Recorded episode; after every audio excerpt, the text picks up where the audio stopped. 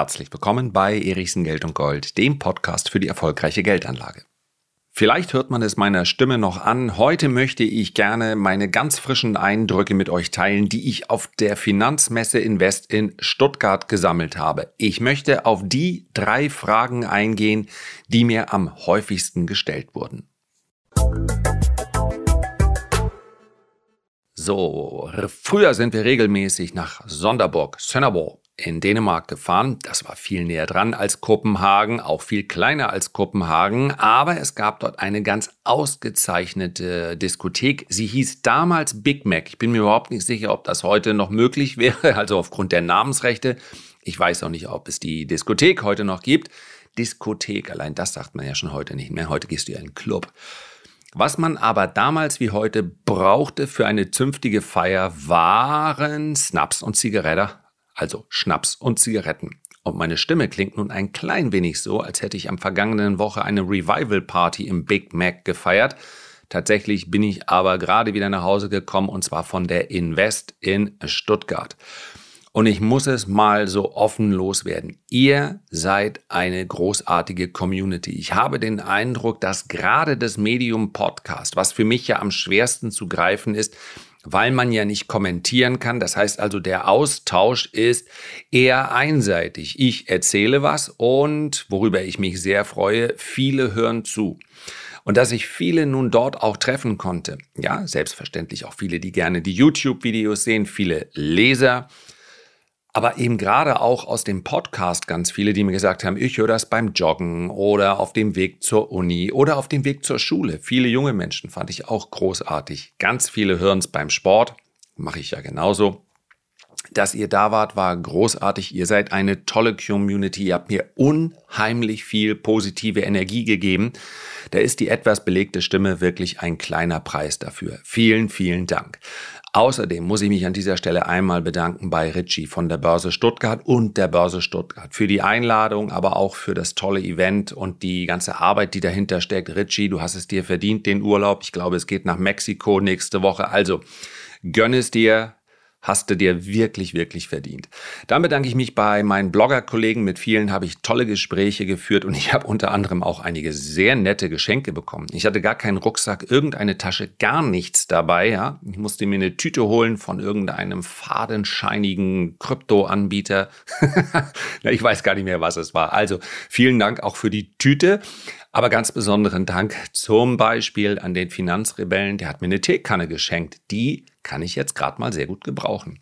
Da bedanke ich mich bei Sebastian Leben. Der hat mir eine coole Tasse geschenkt von seinem Podcast. Den kannte ich vorher auch nicht. Broke and Broker. Gerade ein paar Minuten gehört.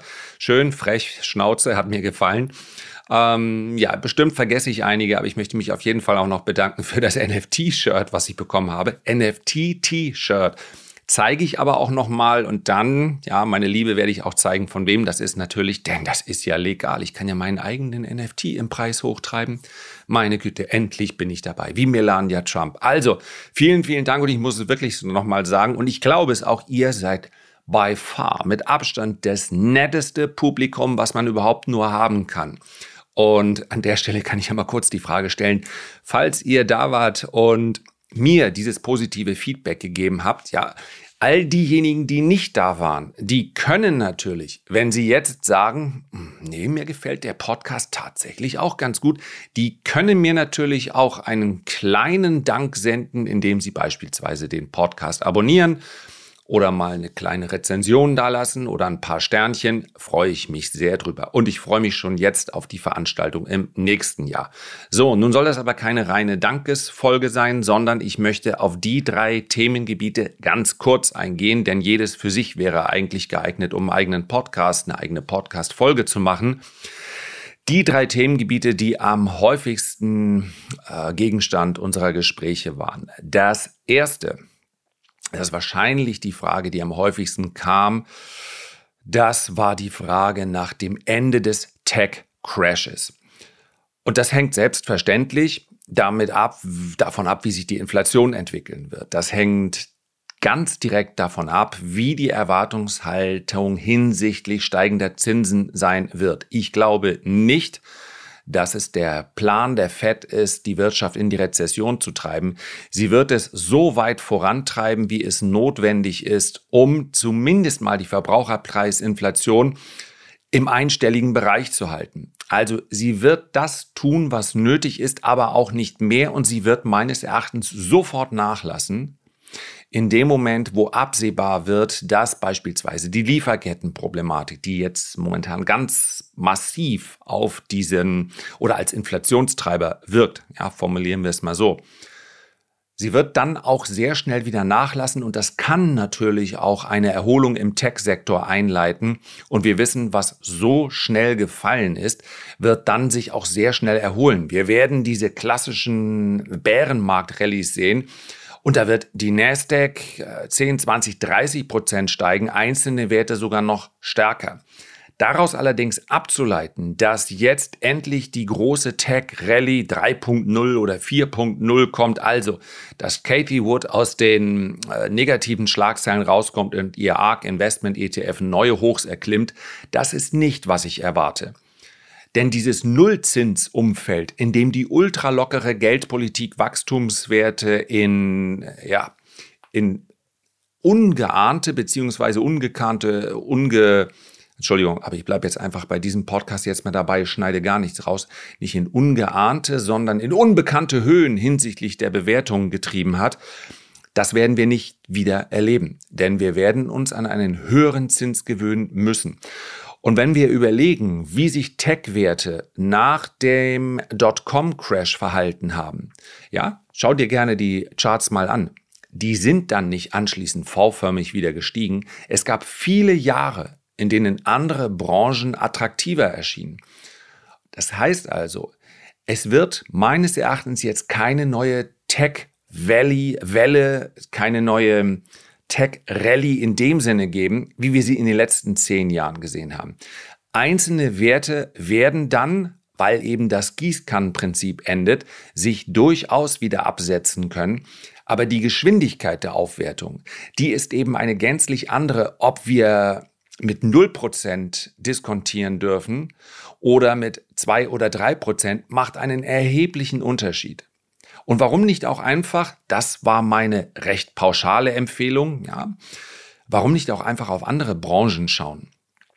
Ich weiß, dass der Tech-Sektor deswegen eine besondere Anziehungskraft hat, weil hier häufig natürlich Bewertungen ohne jede Erdung existieren können. Was ist nämlich der ganz große Vorteil, und ich mag es kaum noch wiederholen, weil ich es natürlich am Wochenende als Beispiel wieder und wieder genannt habe, warum sind die Wasserstoffwerte so durch die Decke gegangen? Weil es keine Gewinne gab. Und wenn es keine Gewinne oder Gewinnschätzungen gibt, dann kann ich der Fantasie freien Lauf lassen.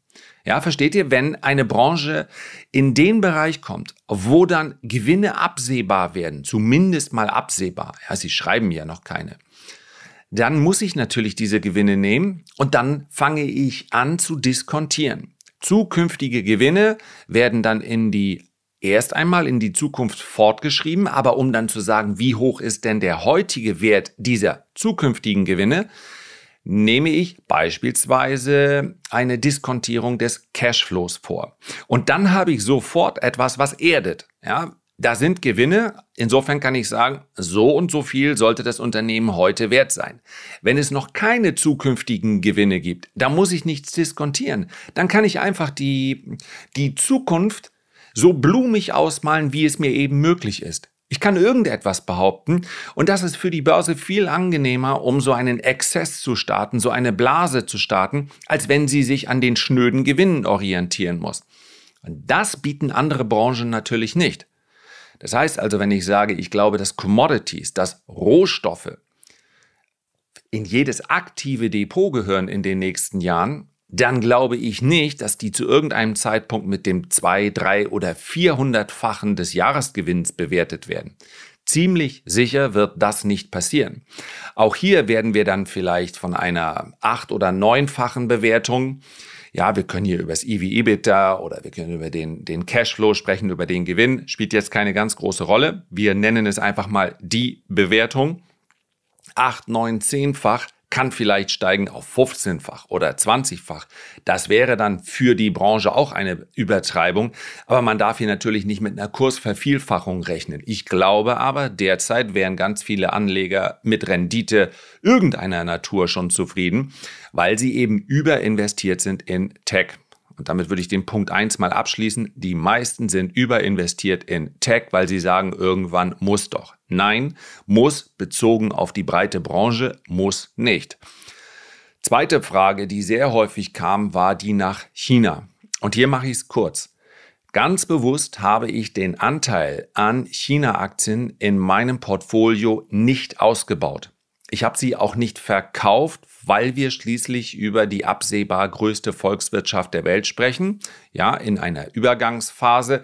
Denn ich habe es auch hier schon mal erläutert, meines Erachtens wird Indien auch nicht ohne Risiko. Vielen Dank auch hier übrigens für die Zuschriften. Ganz klar, wir sprechen hier über einen Markt, bei dem man noch nicht sicher sagen kann, ja, Indien ist das neue China. Ansonsten wäre die Bewertung des indischen Aktienmarktes schon ein ganz anderer. Ich sehe aber hier eben einige Kandidaten, die dafür sorgen könnten, dass die ja, dass China zumindest als Handelspartner teilweise versucht wird zu ersetzen. Allerdings ist das natürlich auch eine ähm, Betrachtung des Augenblicks. China müsste ja letztlich, und auch das könnte ja positiv überraschen, müsste ja letztlich nur wenige Stellschrauben drehen, sich ein klein wenig öffnen und würde dann vielleicht wieder als etwas verlässlicher wahrgenommen, als das momentan der Fall ist.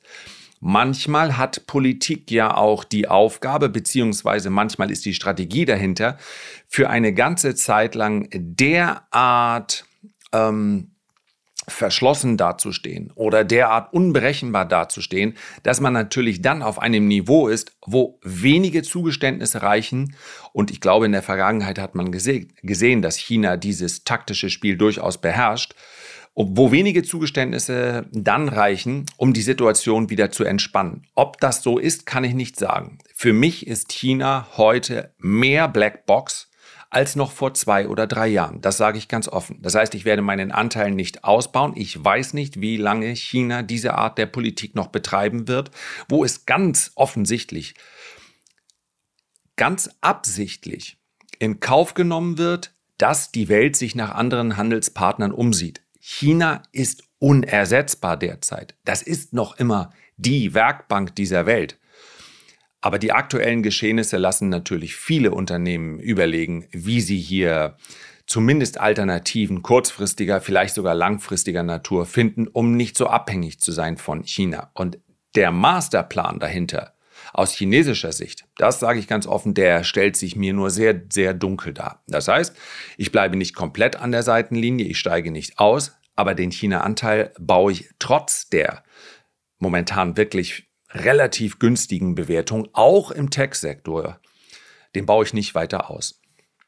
Und die dritte Frage, da habe ich es mir besonders einfach gemacht. Die dritte Frage kam natürlich zum Thema Bitcoin. So, jetzt schaue ich mir mal den Chart gemeinsam mit euch an. Und ich habe den riesen Vorteil gehabt. Schöne Grüße übrigens an den Blog-Trainer. Wir haben uns am nächsten, am ersten Abend äh, nett unterhalten, fast schon, das ging fast schon ein bisschen über die, die Geldanlage hinaus. Der Albert, der Finanzvisier, stand auch mit großen Augen daneben.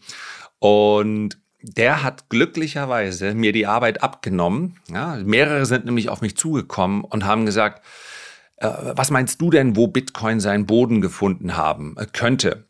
Oder wann Bitcoin seinen Boden finden wird? Und da habe ich mitbekommen, der Blocktrainer, der sich ja auf Bitcoin only konzentriert, sagt, naja, so um 20.000 herum. Er hat ganz sicherlich nicht gesagt, was mir da überliefert wurde, da mache ich mir die Hütte voll. Nach meinem ersten Eindruck und nach unserem Gespräch kann ich sagen, das ist eher nicht seine Art der Formulierung. Bei 20.000 mache ich mir die Hütte voll. Aber ich habe es gerne dankend aufgegriffen, denn woher sollte ich wissen, wann dieser Abverkauf endet? Ich habe auch hier im Podcast ein Kursziel von 28.000 US-Dollar genannt. Das ist das letzte Retracement der großen Aufwärtsbewegung, die wir hier in den letzten Jahren gesehen haben. Und diese 28.000 Dollar, die sind abgearbeitet auf Wochenbasis, auf Tagesbasis. Wir hatten dann ein gehandeltes Tief knapp über 25.000. Der Schlusskurs lag dann wieder deutlich darüber. Damit wäre dieses Kursziel abgearbeitet. Ein charttechnisches Kursziel, rein charttechnisches. Nun müssen wir allerdings festhalten, während ich jetzt gerade diese Folge aufnehme, handelt Bitcoin bei 30.560 US-Dollar pendelt also leicht oberhalb dieser Marke jetzt schon seit mehreren Tagen hin und her. Ja, es gibt mal wieder einen Abtaucher unter 29.000, mal wieder einen Anstieg Richtung 31.000. Und das ist na, klassischerweise natürlich nicht das starke Verhalten, was man sehen möchte an so einer Marke. Die wird nämlich dann normalerweise, das bitte ich in Anführungszeichen zu setzen, weil normalerweise letztlich nur bedeutet in 60 bis 65 Prozent aller Fälle, Normalerweise wird so eine Marke angelaufen, getestet, vielleicht auch so in einer Ausverkaufsbewegung und dann gibt es eine dynamische Bewegung in die andere Richtung. So, und diese Bewegung in die andere Richtung, die fällt nun alles andere als dynamisch aus.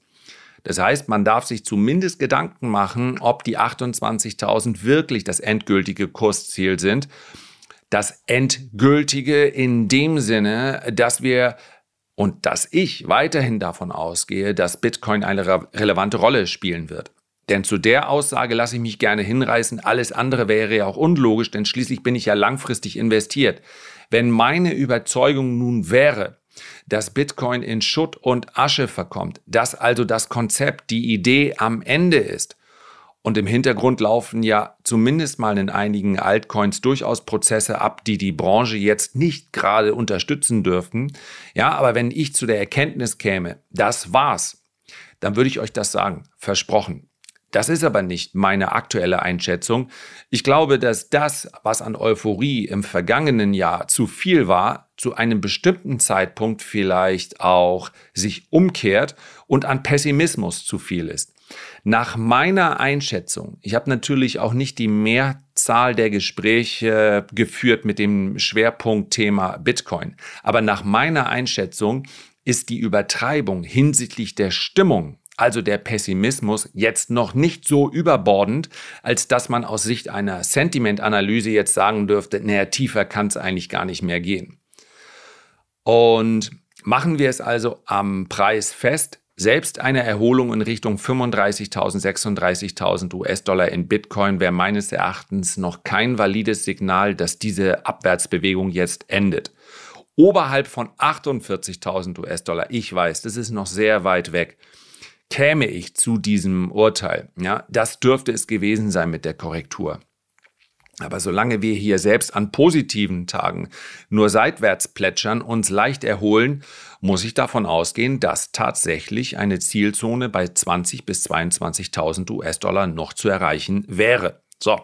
Und dann suche ich nach einem antizyklischen Einstieg, auch für eine aktive Position. Ja, ihr wisst, ich unterscheide zwischen Positionen, die ich aktiv handle, die ich also auch ganz bewusst mit Gewinn dann wieder verkaufen möchte und meine langfristigen Positionen. Zu diesem Zeitpunkt ich war ja einige Tage und Wochen mal short. Ich bin das noch mit einem Drittel aktuell, wobei ich auch sagen sollte, ich nehme jetzt den Podcast gestern auf. Also ihr hört ihn am Dienstag, ich nehme ihn am Montag auf. Das kann sich bis dahin schon wieder geändert haben.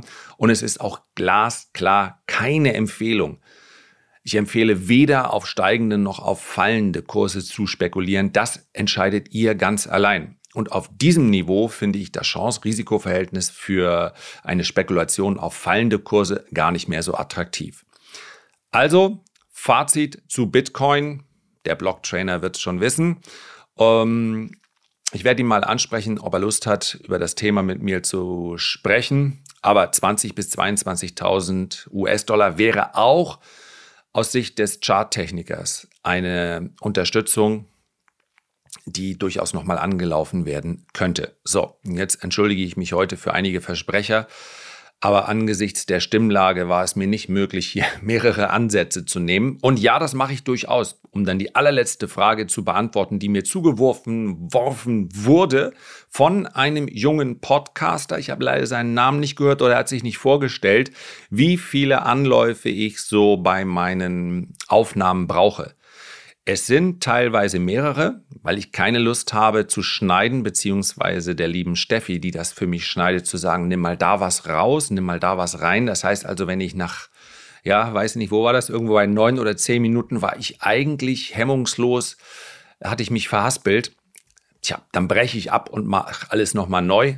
Das kommt jetzt nicht immer vor, aber ein paar Ansätze gönne ich mir dann schon, damit das einigermaßen flüssig rüberkommt. Aber heute war es einfach nicht möglich. Heute musste stimmschonend durchgezogen werden. Abschließend nochmal einen ganz, ganz herzlichen Dank an euch. Es war für mich eine tolle Veranstaltung. Hat mir riesig viel Spaß gemacht. freue mich schon aufs nächste Jahr. Und wer nicht da war, der schickt mir seine, seine wohlwollende Sympathie in Form eines Abos. Das war's für heute. Liebe Grüße. Herzlichen Dank für deine Aufmerksamkeit. Ich hoffe, wir hören uns auch beim nächsten Mal gesund und munter wieder. Bis dahin alles Liebe, dein Lars.